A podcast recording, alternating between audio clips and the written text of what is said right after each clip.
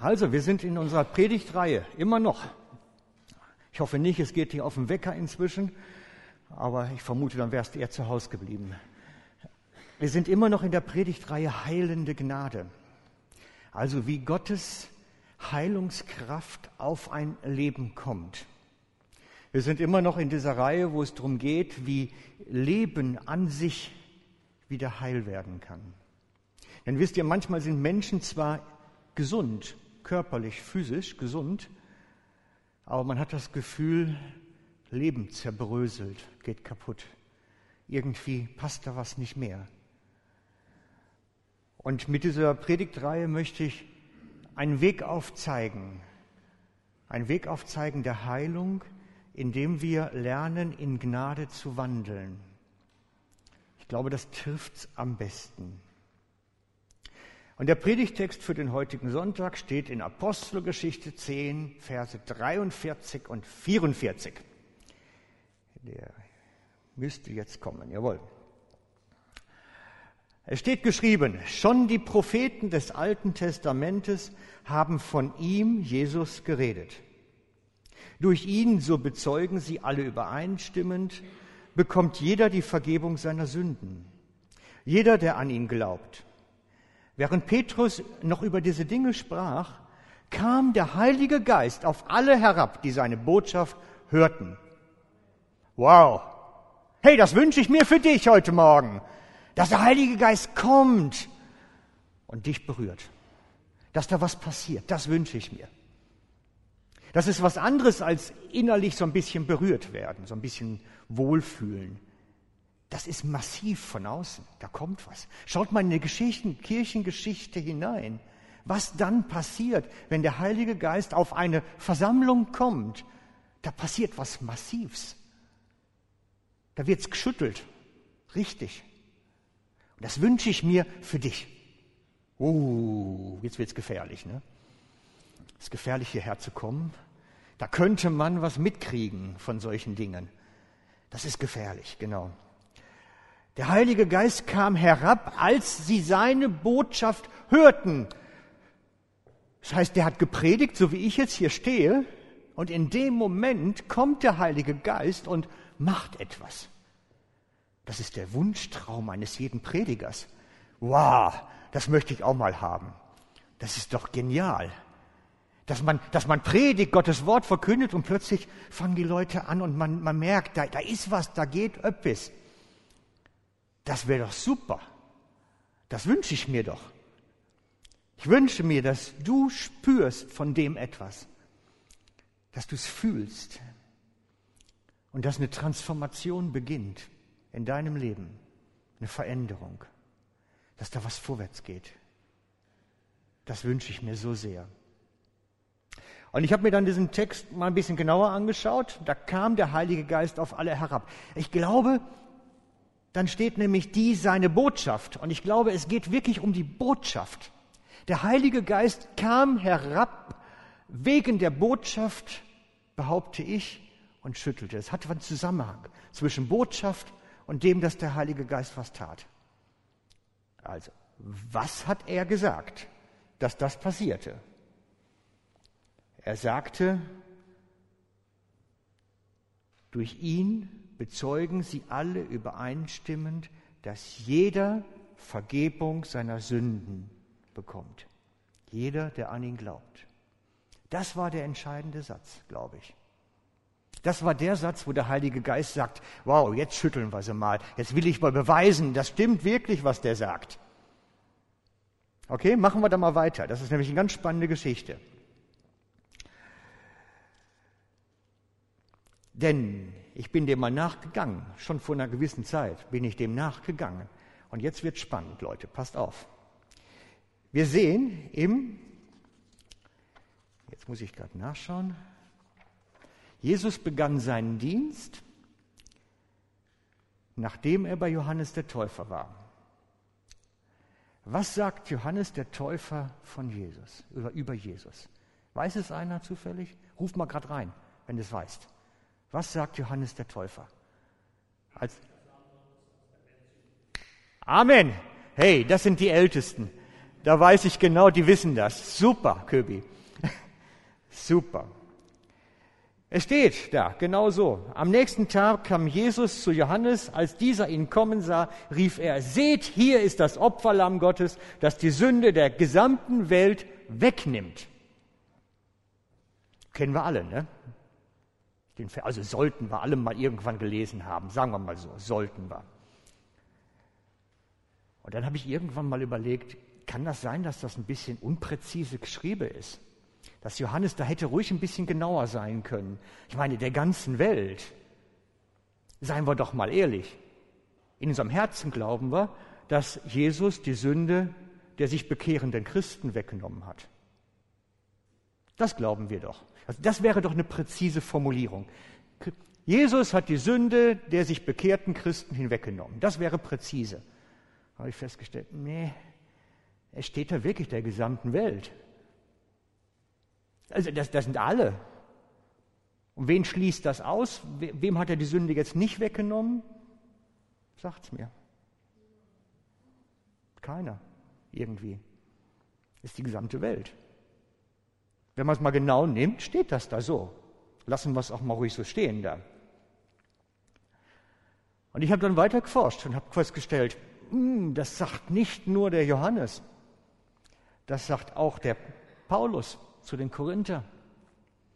Ja, in der Person von Christus hat Gott die gesamte Welt, also es ist wirklich allumfassend, mit sich versöhnt, sodass er den Menschen ihre Verfehlungen nicht anrechnet. Und uns hat er die Aufgabe anvertraut, diese Versöhnungsbotschaft zu verkünden. Puh, wie kommen wir denn von dem glatten Eis jetzt runter? Ne?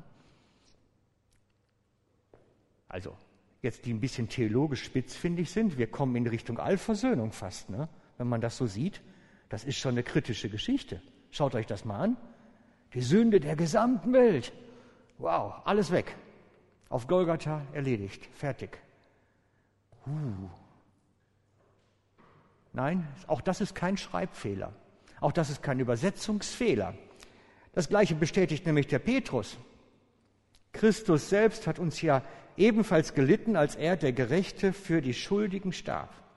Er hat mit seinem Tod ein für allemal die Sünden der Menschen oder der Menschheit gesühnt und hat damit auch euch den Zugang zu Gott eröffnet.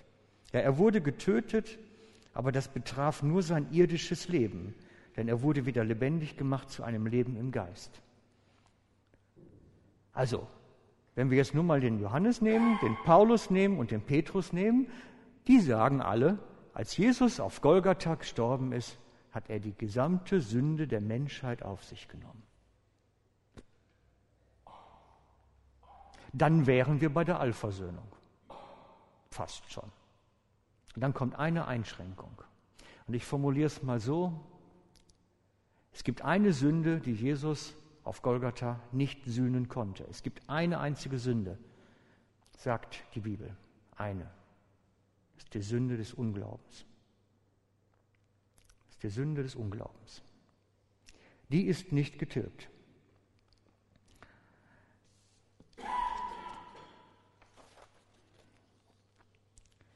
Wollen wir mal schauen, wo das steht? Ne? Johannes 16, 9 und 8 und 9.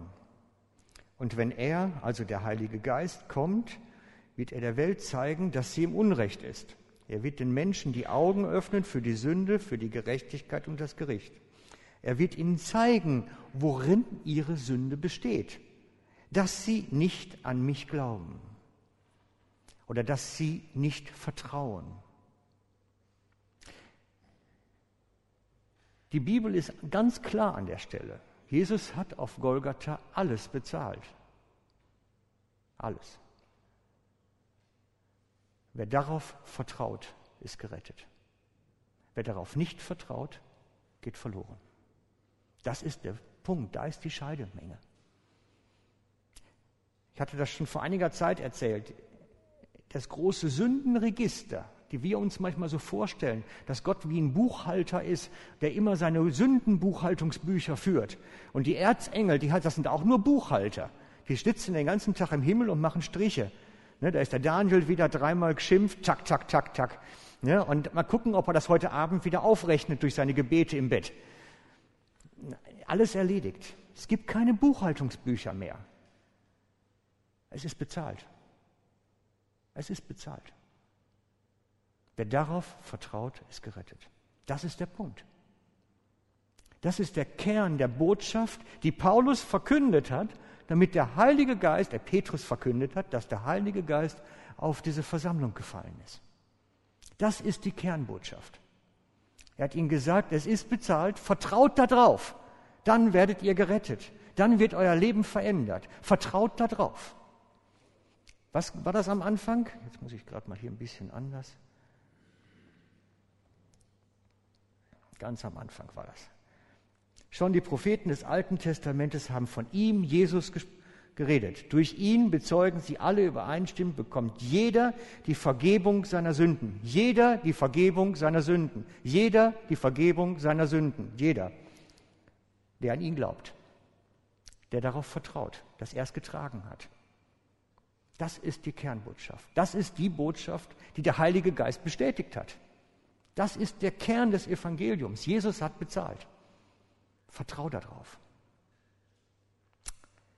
Hey, ganz was Neues, ne? Also, jetzt machen wir es ein bisschen anders. Ich, ich denke, wir schauen uns das Ganze nochmal von anderen Richtungen an. Ich brauche aber einen Helfer, einen Assistenten. Wisst ihr, ich meine, ein Freiwilliges gerade, der ein bisschen hilft. Wer mag gerade? Komm, Leute, seid nicht so schamig. Komm, Markus. Kriegst auch ein Mikrofon. So, damit alle mitkriegen, was du denn so über mich erzählst jetzt hier. Eins, zwei, drei. Ja, ja, genau. Also, wir, wir beide machen hier ein Kunstwerk. Und dich brauche ich als Zeichner und Schreiber gleich.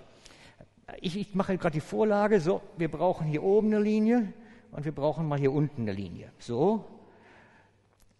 Okay. Eine obere Linie und eine untere. Und diese Linie steht hier oben für besonders gute Menschen. Oben sind die Guten besonders gut.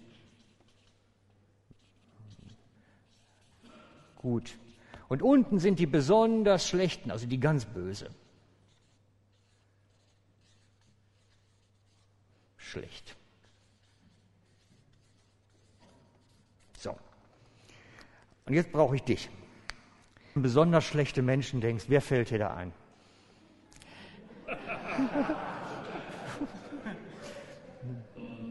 Ja, zum Beispiel. Das ist deine persönliche Ansicht, okay? Ah, der kommt aber schon weit nach unten, der Trump. Also mal lieber Mann, da hätte ich ja schon fast den Mussolini eingestellt. Also Mussolini, prima, sind wir uns einig. Ähm, genau. Jetzt ein bisschen weniger schlecht, gibt es das auch noch? So als Beispiel vielleicht. Hm, wir nehmen mal. Irgendein Bundesrat haben wir so einen? Ja, ja, okay. So, Sommaruga, wo würdest du die einsortieren? Ah, auch so im Mittelfeld, okay. Spannend. Okay, jetzt überlegen wir mal ein bisschen besser. Ja, ja, ja, ja, ja, ist okay. Ja, große Lügen sind Politik, ne?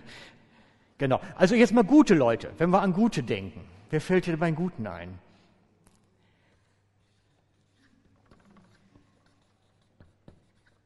Vati und Mutti. Das ist cool. Das ist cool, ja, wenn man das so sagen kann. Ja, ja, genau, genau.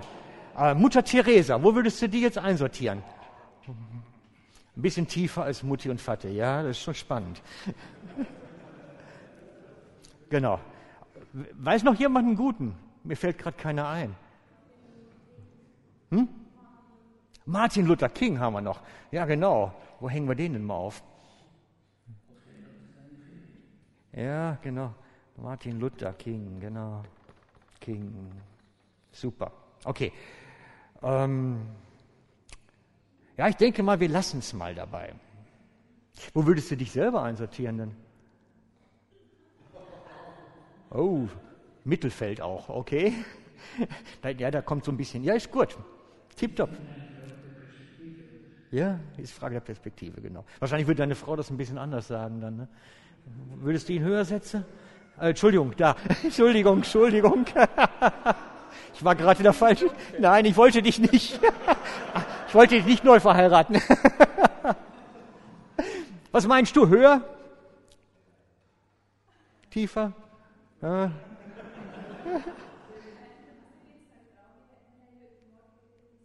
Ah, dann lassen wir das Thema.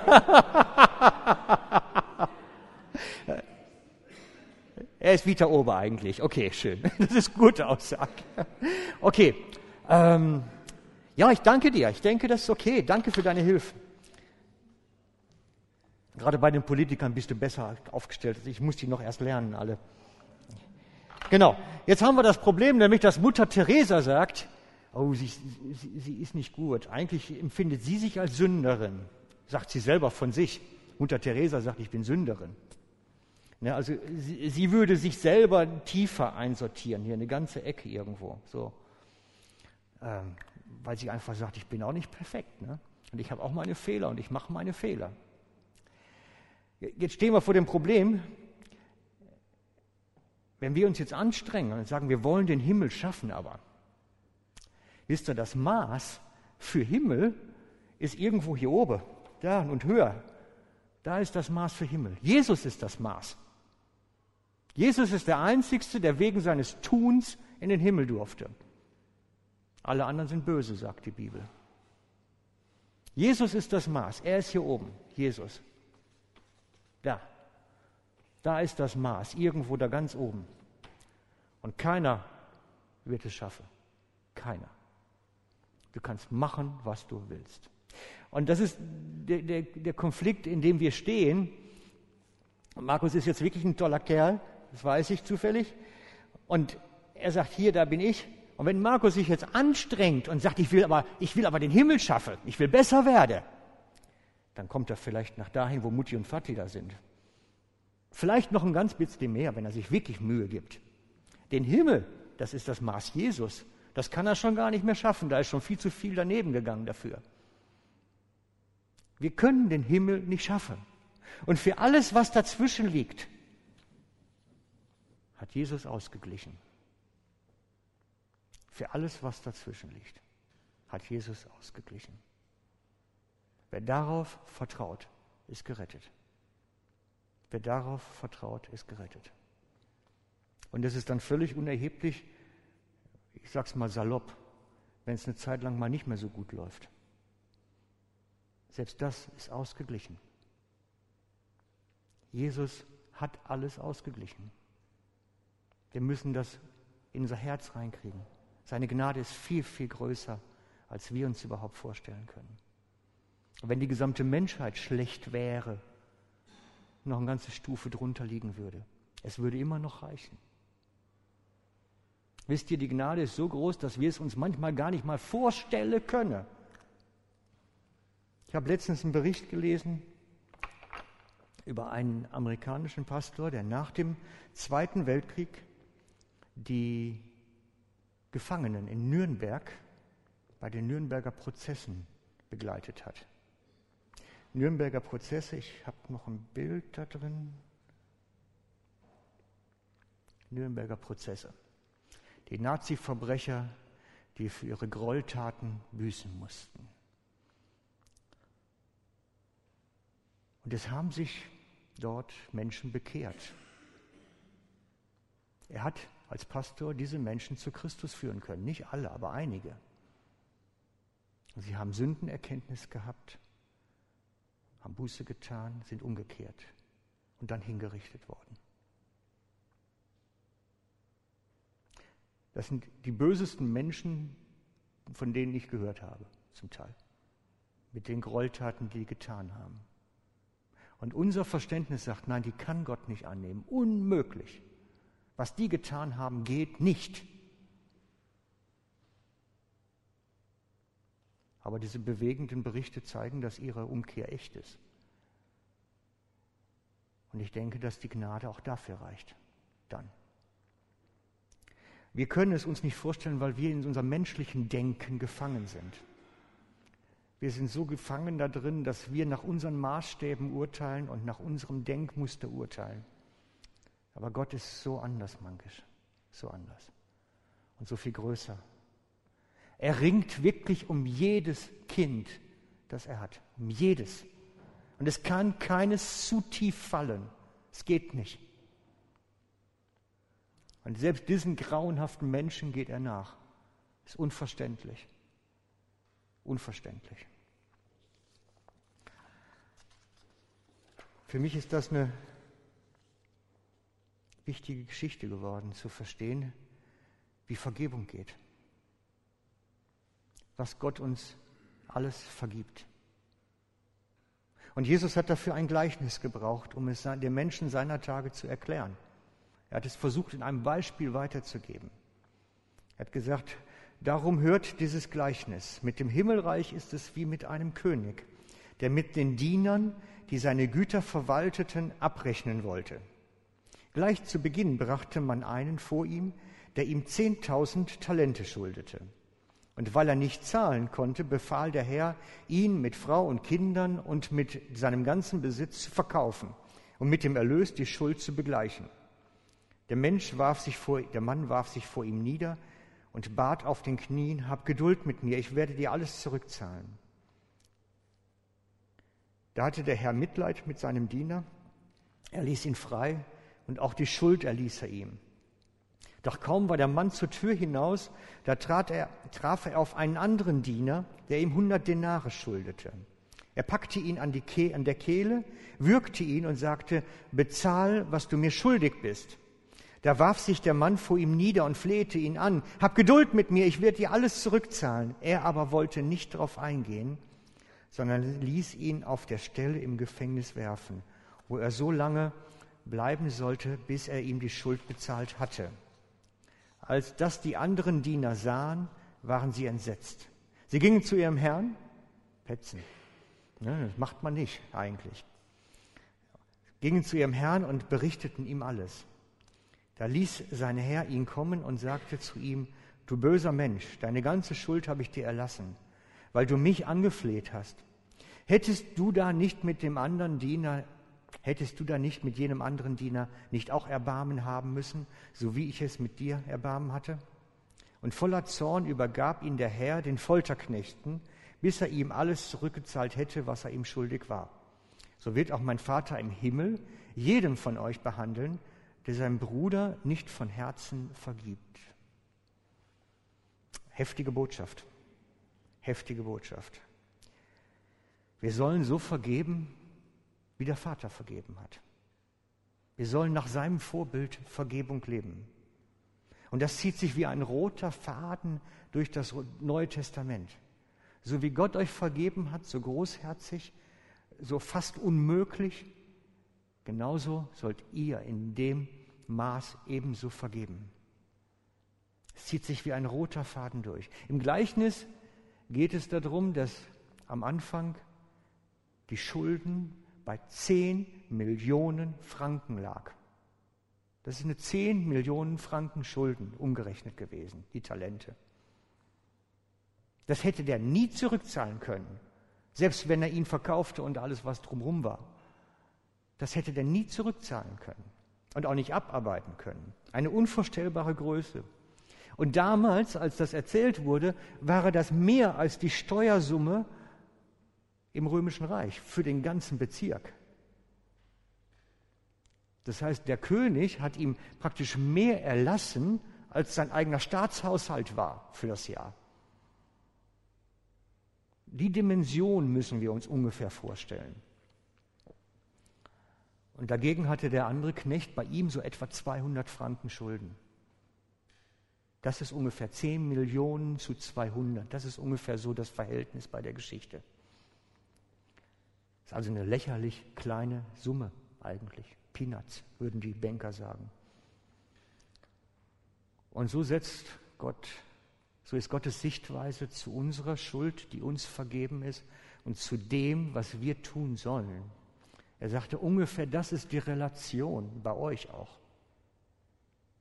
Ich habe euch 10 Millionen erlasse, unvorstellbar viel, mehr als du jemals zurückzahlen kannst und du sollst ein klein bisschen machen. Das ist die Relation in der Geschichte. Und manchmal ist das schwer, Und manchmal fällt es uns leichter. Aber im Grunde ist es immer Peanuts. Denn der große Brocken hat Gott uns erlassen. Und wir können das kaum nachvollziehen. Wir können das noch nachvollziehen. Ich möchte euch ein Video jetzt zeigen. Und ich muss Ihnen ein bisschen am Anfang erklären, weil es ist ein Dütscher und die Dütschen, manche haben die Eigenschaft, zu schnell zu reden. Das mache ich auch, wenn ich begeistert bin von etwas. Aber er hat sowieso den Hang dazu, zu schnell zu reden. Und ich muss kurz erklären, worum es geht. Michael, der in dem Video ein Interview gibt, ich habe ihn bei mir mal in der Gemeinde gehabt, er hat dort die Geschichte erzählt, live, und das ist ein Video von einer anderen Sache, aber die gleiche Story. Michael ist groß geworden als ein Kind von einem Bettler. Der Vater war Alkoholiker, schwer alkoholkrank und sie lebten in einem heruntergekommenen, verfallenen Haus ohne Heizung, mit Wasser an den Wänden, aber nicht in der Leitung. Er hat ständig in Lumpen als Kind herumlaufen müssen, in dreckigen Sachen, die nicht gewaschen wurden. Wir hatten Probleme mit Läuse, mit Hygiene, mit allem, was dazugehört. Und als er dann zur Schule musste, war er das Kind, was immer Prügel kriegte und was immer gehänselt wurde und was immer in Schwierigkeiten war. Und den Rest, den erzählt er euch selber. Der Sohn eines Bettlers, in grusigen Verhältnissen groß geworden, und es irgendwie geschafft, rauszukommen, geht nachher zu seinem Vater hin und sagt ihm, vergib mir. Falsch rum, oder? ist eigentlich verkehrt rum. Eigentlich muss der Vater zu ihm gehen und sagen, vergib mir für das, was ich dir angetan habe als mein Kind. Nein, da geht das Kind, was es irgendwie da geschafft hat, zum Vater hin und sagt, vergib mir.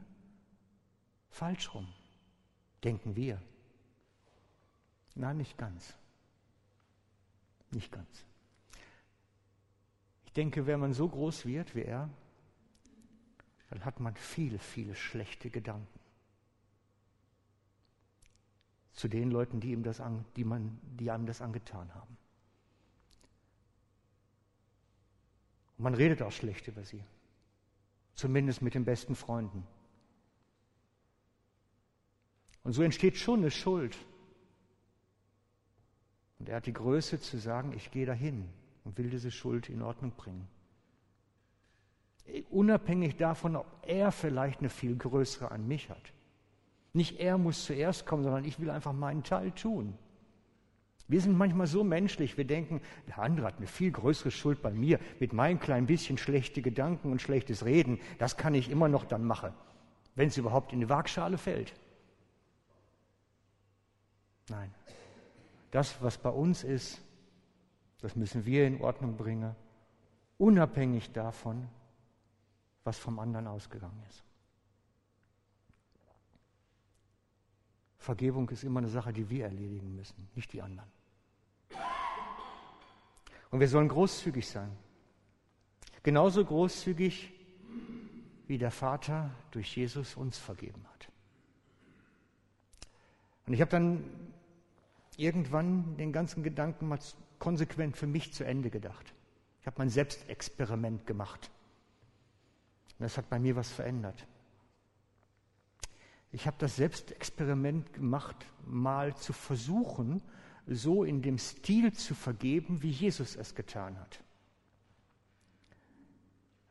Jesus ist auf Golgatha für alle Menschen gestorben und hat allen gleichzeitig vergeben, auch denen, die noch kommen werden. Und auch das, was noch passieren wird in Zukunft hin. Und dann habe ich gedacht, das versuche ich auch mal. Ich spreche mal einfach allen Menschen meine Vergebung zu. Auch für das, was sie mir noch antun werden. Ein bisschen verrückt tönt das, ne? Er sagt, ich will es einkalkulieren, dass sie mich verletzen, dass sie mir wehtun, dass sie mich denunzieren, dass sie schlecht über mich reden, aber ich will ihnen mal einfach so meine Vergebung zusprechen, mal testen, was dann passiert. Nach dem Vorbild von Jesus. Ich vergebe dir für das, was du mir übermorgen antun wirst. Und glaubt mir, da steckt eine Kraft drin. Das ist unglaublich. Das funktioniert. Das ist ungefähr so wie bei der Telefonvertrag. Ihr kennt das alle. Diese Flatrate-Geschichten. Ne, bei einer Flatrate bezahlt man einmal im Monat und dann hat man immer frei. Und ich spreche den Leuten eine Vergebungsflatrate zu. Und das geht, weil es macht was in mir. Es macht was in mir. In mir wird etwas möglich, was sonst gar nicht möglich ist. Ich fange gar nicht mehr an zu rechnen. Der hat mir das angetan, der hat mir das angetan. Wurscht. Die tun mir alle was an. Fertig, erledigt, ich vergebe. Punkt. Flatrate. Wisst ihr, Gott hat seine Sündenbuchhaltung weggeworfen. Alles vergeben. Und wir sollen nicht auch anfangen, eine zu führen. Wenn wir anfangen, Sündenbuchhalter zu werden, was die anderen mir alle angetan haben, dann sind wir den Rest unseres Lebens beschäftigt. Nur mit Nachtragen von Geschichten und Sachen. Und das will ich nicht mehr. Ich lade euch ein, probiert es mal aus. Grundsätzliche Vergebung zuzusprechen und mal diese ganzen Bücher, wo wir unsere Sachen alle aufschreiben, die uns bösen Menschen angetan haben, mal wegzuwerfen. Unsere Buchhaltung wegzuwerfen. So wie Gott seine auch weggeworfen hat auf, auf Golgatha. In dem gleichen Stil zu vergeben, wie Jesus uns vergeben hat, heißt, wir führen auch keine Buchhaltung mehr. Und da ist eine Kraft drin, eine riesige Kraft drin. Denkt mal drüber nach, das ist das, was ich euch heute mitgeben möchte. Ich glaube, dass so eine Vergebungsflatrate Leben leicht machen kann und etwas verändern kann in uns. Ich möchte mit uns beten. Jesus, und ich lade dich ein, dass du jetzt kommst, dass du kommst durch die Kraft deines Heiligen Geistes und zu uns redst, dass du in unser Herzen hineinsprichst, uns bewegst innerlich, uns anrührst. Ich danke dir dafür, dass du mit uns unterwegs bist, uns entdecken lässt, was es heißt, zu vergeben, wie du vergeben hast. Dass du uns hilfst, unsere Sündenbuchhaltung wegzuwerfen, unsere Schuldenbücher wegzuwerfen und Menschen großherzig Vergebung zuzusprechen, selbst für die Dinge, die noch kommen werden. Hilf uns, dass wir nicht so kleingeistig sind, sondern großherzig, so wie du großherzig bist. Danke dir dafür, dass dein Geist es in uns bewirken wird, in uns bewegen wird und in uns anstoßen wird. Danke, dass dein Werk größer ist. Amen.